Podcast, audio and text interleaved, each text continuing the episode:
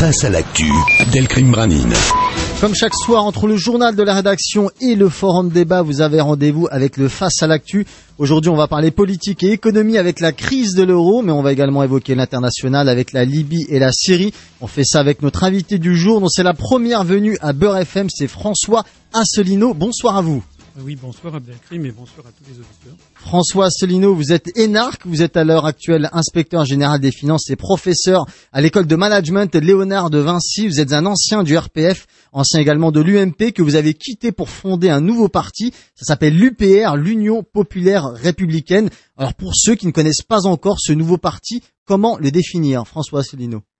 Eh bien, l'Union Populaire Républicaine a été créée le 25 mars 2007. Pourquoi cette date? Parce que c'est le cinquantième anniversaire du traité de Rome qui a lancé la construction européenne.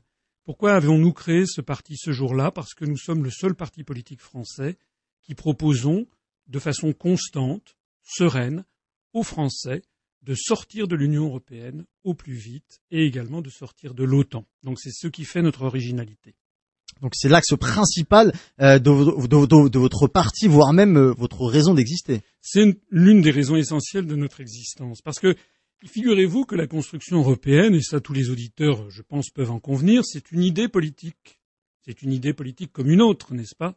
L'idée de fusionner la France avec 26 pays alentours. Eh bien, dans une démocratie, une idée politique peut être combattue.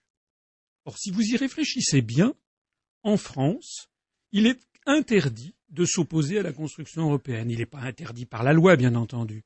Mais dans les grands médias, à la télévision, à la radio, c'est tabou.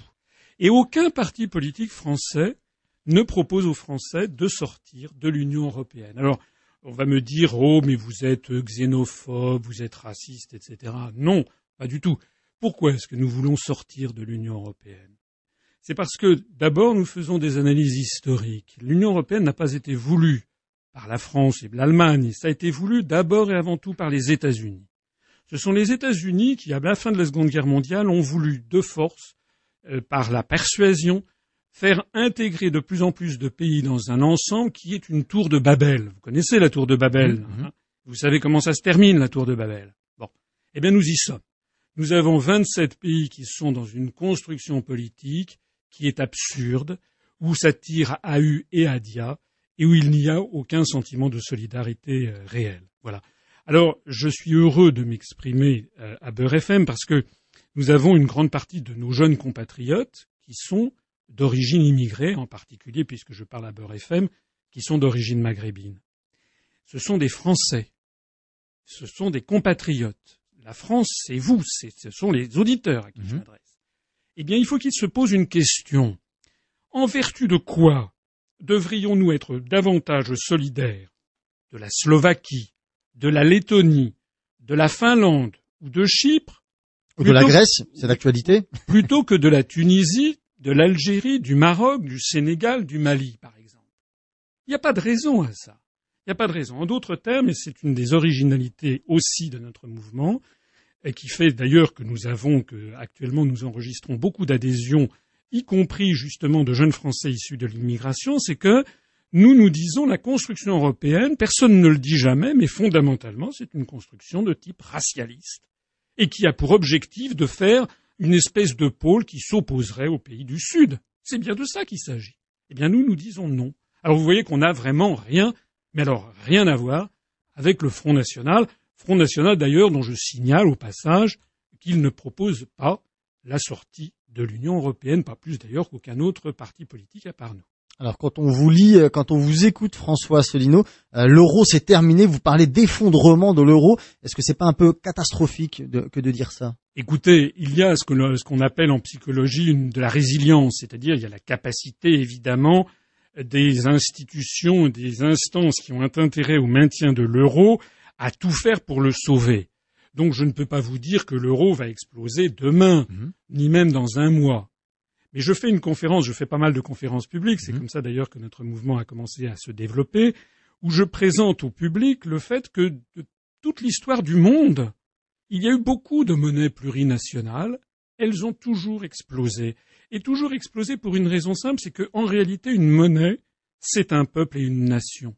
Voilà. Chaque peuple a ses besoins, chaque peuple a ses intérêts, Et actuellement, on le voit bien, si vous voulez, la France, en France, on présente les questions européennes comme si ça ne dépendait que des Français.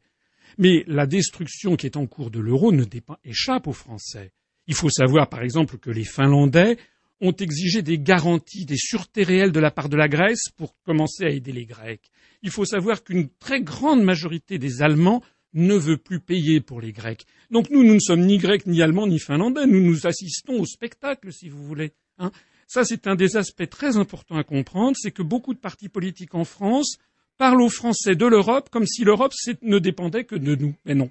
Nous sommes un sur vingt-sept et il y a beaucoup d'autres contradictions en Europe, à part, même, en mettant à part l'aspect euh, de la France. Alors, pour répondre à votre question, je vais peut-être pas entrer dans le détail avec vos auditeurs sur les questions techniques. Il faut savoir que effectivement, euh, on, on, anticipe quand même des très très gros problèmes maintenant avec la Grèce en termes de, de, de tout le monde se pose la question de savoir si elle ne va vraiment pas tomber en, en défaut de paiement pur et simple et en faillite.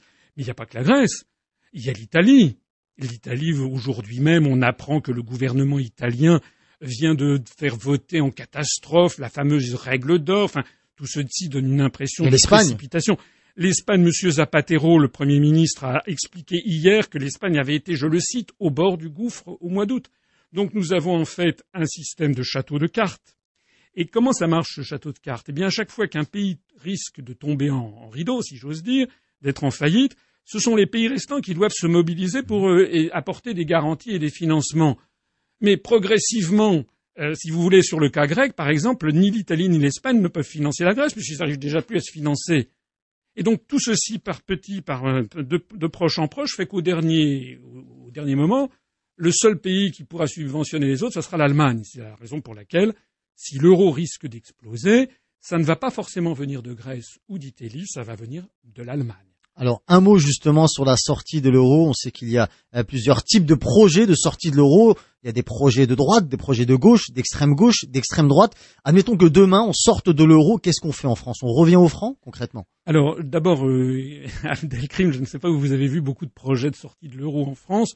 Moi, les seuls projets que j'ai entendus, c'est ceux, ceux de Madame Le Pen ou de Monsieur Dupont-Aignan, qui sont des projets qui sont impossible à gérer puisqu'ils sont contraires. Madame Le Pen, par exemple, dit qu'il faut sortir avec quatre ou cinq pays.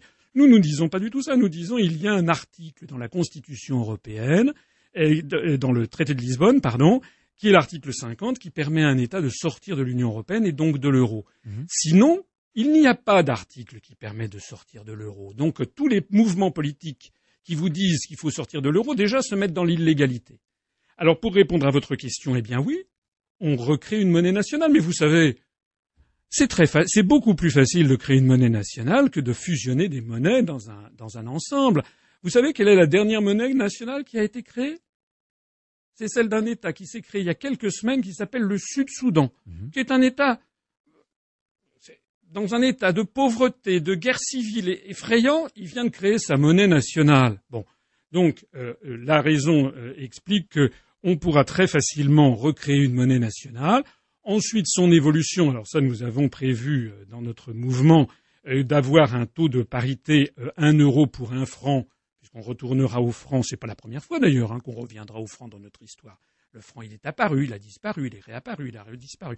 Donc, on reviendra au franc avec une parité de 1 pour 1, garantie pendant quelques semaines, et puis ensuite, on laissera évoluer les forces de marché, mais aussi avec une intervention euh, de la Banque centrale, de la Banque de France, à laquelle nous comptons rendre un pouvoir déterminant pour mener une politique monétaire.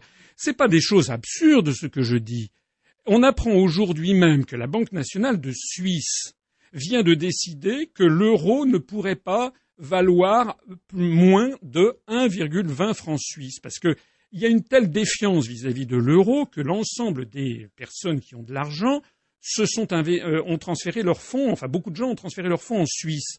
Ça a donc fait mécaniquement monter le franc suisse. On est arrivé presque à la parité de 1 franc suisse pour un euro, ce qui met l'économie suisse par terre parce que d'un seul coup, ils ne peuvent plus exporter. Bien donc, la Banque nationale de Suisse vient de faire savoir aujourd'hui qu'elle interviendrait sur les marchés pour que le franc suisse ne puisse pas dépasser la valeur de 1,20 francs suisse pour un euro, donc pour éviter l'appréciation trop importante de la monnaie suisse. Ce qui veut donc dire que si la Suisse le fait, j'aurais pu citer le cas de la Suède, je pourrais citer le cas de l'Islande. L'Islande, personne n'en parle plus. Vous vous rappelez, c'était quand même un État qui était dans une situation catastrophique il y a quelques mois. Eh bien, l'Islande, avec sa monnaie, avec sa banque centrale, avec son, ses réglementations sur les transferts de capitaux, est en train de se sortir rapidement de la crise. Alors, comme elle se sort rapidement de la crise, comme elle n'est pas dans l'Union européenne, comme elle n'est pas dans l'euro et comme elle ne respecte pas les dogmes du monde d'aujourd'hui, eh bien évidemment, les grands médias, la télévision n'en parlent pas. Alors, autre sujet que nous avions prévu euh, d'aborder ce soir, c'est le conflit en Libye. Euh, pareil, François Asselineau, quand on vous lit, pour vous, il s'agit clairement, euh, vous parlez d'agression, vous n'y allez pas par quatre chemins, vous dites c'est une guerre coloniale. Écoutez, c'est une guerre néocoloniale. notre position, elle est simple. Euh, nous ne disons pas que le régime de Kadhafi avait mhm. toutes les qualités du monde. Bien. Euh, mais euh, si on va par là, quels sont les régimes dans le monde qui ont toutes les qualités du monde? Bon, je pourrais dresser une liste d'au moins une soixantaine de pays qui, où on pourrait avoir des griefs comparables à ceux qui ont été faits au régime de M. Kadhafi. Euh, le même jour, hier ou il y a quelques jours, on apprenait que euh, au Turkménistan, par exemple, Bouygues venait d'inaugurer avec le président turkmène un grand centre universitaire. Bon, le Turkménistan est une des, des, des plus grandes dictatures de, de, du monde d'aujourd'hui. Euh, il n'y a pas que d'ailleurs, il n'y a pas que les pays du Sud. Hein. Moi, j'aimerais que l'on m'explique, par exemple, ce qui se passe à Guantanamo. Hein. Mmh. Et puis, moi, je connais un pays, figurez-vous, où 55% des électeurs ont voté non et on leur a imposé quand même le, ce qu'ils avaient, ce contre quoi ils avaient voté, ça s'appelle la France. Bon. Donc, moi, nous, notre position, c'est nous devons en toute chose respecter le droit. Nous voulons respecter le droit des traités européens, c'est la raison pour laquelle nous voulons sortir de l'Union européenne, puisqu'il y a un article qui le prévoit. Mhm. Nous voulons respecter le droit international. Respecter le droit international, c'est respecter le principe fondamental, si vous voulez, de la non-ingérence dans les affaires des États étrangers. Parce que finalement, là, on intervient, mais tout le monde sait bien, tout le monde a bien compris que derrière, il y a des euh, raisons géopolitiques, des raisons qui concernent l'appropriation des ressources énergétiques.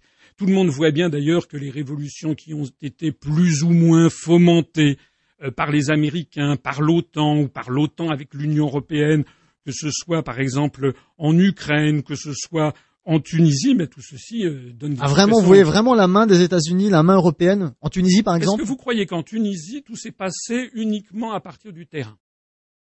Ah, Vous parlez de la fin, enfin de la fin de la révolution. Est-ce que vous croyez qu'actuellement ça se passe bien en Tunisie? Je lisais un sondage il y a deux jours qui indique que 57% des Tunisiens ne se sentent pas représentés par les partis politiques de Tunisie. Ça veut donc bien dire qu'il y a un malaise. Et d'ailleurs, si j'ai bien compris, il y a actuellement deux villes, la ville de Sbeitla notamment, eh, qui sont sous, l'objet d'un couvre-feu. Donc la situation en Tunisie n'est pas bonne, la situation en Syrie n'est pas bonne, en Afghanistan n'en parlons pas. Nous nous réclamons le retrait euh, le plus rapidement possible des troupes françaises de l'Afghanistan. Qu'est-ce que nous ont fait les Afghans? Nous, nous disons que la France doit respecter le droit international public on, est presque, on est presque une anomalie que de, que de le souligner.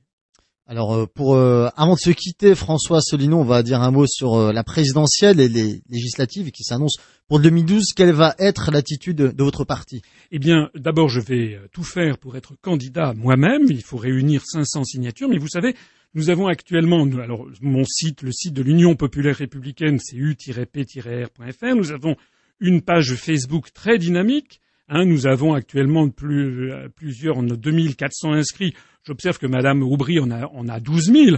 Donc ça veut dire, alors que nous ne sommes jamais passés dans un, grand média, euh, nous avons euh, actuellement trois personnes qui s'inscrivent, qui adhèrent spontanément à notre mouvement. En d'autres termes, le mouvement politique que nous avons créé est le premier qui est né uniquement par Internet. Alors nous allons être présents, et en particulier à tous les Français, nous nous adressons à tous les Français, quels qu'ils soient. On n'est pas de droite ou de gauche. Il y a des gens, moi j'ai eu un pédigré, j'ai été dans des cabinets ministériels dits de droite. Mais nous avons beaucoup d'adhérents qui, même une petite majorité, qui viennent plutôt de gauche. Et nous nous disons, nous formons un mouvement provisoire pour que les Français récupèrent la démocratie, qu'ils reprennent les, leviers de commande. Si nous voulons sortir de l'Union européenne, encore une fois, ça n'est pas euh, une lubie, c'est parce que quand vous entrez dans le détail, vous vous apercevez qu'il n'y a plus de politique possible, il n'y a plus de changement de politique possible parce que tout est verrouillé par les traités européens. D'ailleurs, je vous pose une question, je le pose à vos auditeurs. Est-ce que vos auditeurs sont capables de m'expliquer quelle est la différence de programme qu'il y a entre M. Sarkozy, Mme Aubry, M. Hollande, Madame, euh, M. Borloo C'est quoi au fond leur différence? Alors il y a des mots, il y a des choses, il y en a un qui vont dire oui, il faut être plus social ici et ça, mais concrètement, concrètement, qu'est-ce qu'ils proposent Donc nous, nous disons aux Français, nous devons sortir des traités européens, et puis ensuite, on redonnera le pouvoir aux Français, et c'est eux qui décideront. Alors regardez notre site, ça va quand même un petit peu plus loin, on a d'autres propositions à faire puisque vous avez la gentillesse de me, donner la parole, ce dont je vous remercie vivement, je voudrais beaucoup insister sur un élément, encore une fois parce que je suis à Beurre FM. Il y a en France un véritable problème démocratique. Aux élections européennes de 2009, il y a eu 62% d'abstention. Au régional de 2010, il y a eu 57%. Ça veut dire qu'une majorité de Français ne vont plus voter. Pourquoi? Parce qu'ils ils ne croient plus dans la politique. Nous, nous sommes là pour dire aux Français, vous avez raison de ne plus croire en la politique, puisque nous n'avons affaire en fait qu'à des marionnettes. Tout est décidé à Washington, à Bruxelles ou à la Banque centrale européenne à Francfort. Et nous nous disons, c'est à nous, nous les Français, de récupérer ça. Et quand je dis nous les Français, que ce soit clair, hein, je m'adresse à Pierre, Paul, Jacques, mais je m'adresse aussi à euh, Karim, Anouar, Redouane, Mamadou, Abdou. Hein. et je m'adresse donc à tous les Français qui sont nés en France, tous ceux qui sont de nationalité française.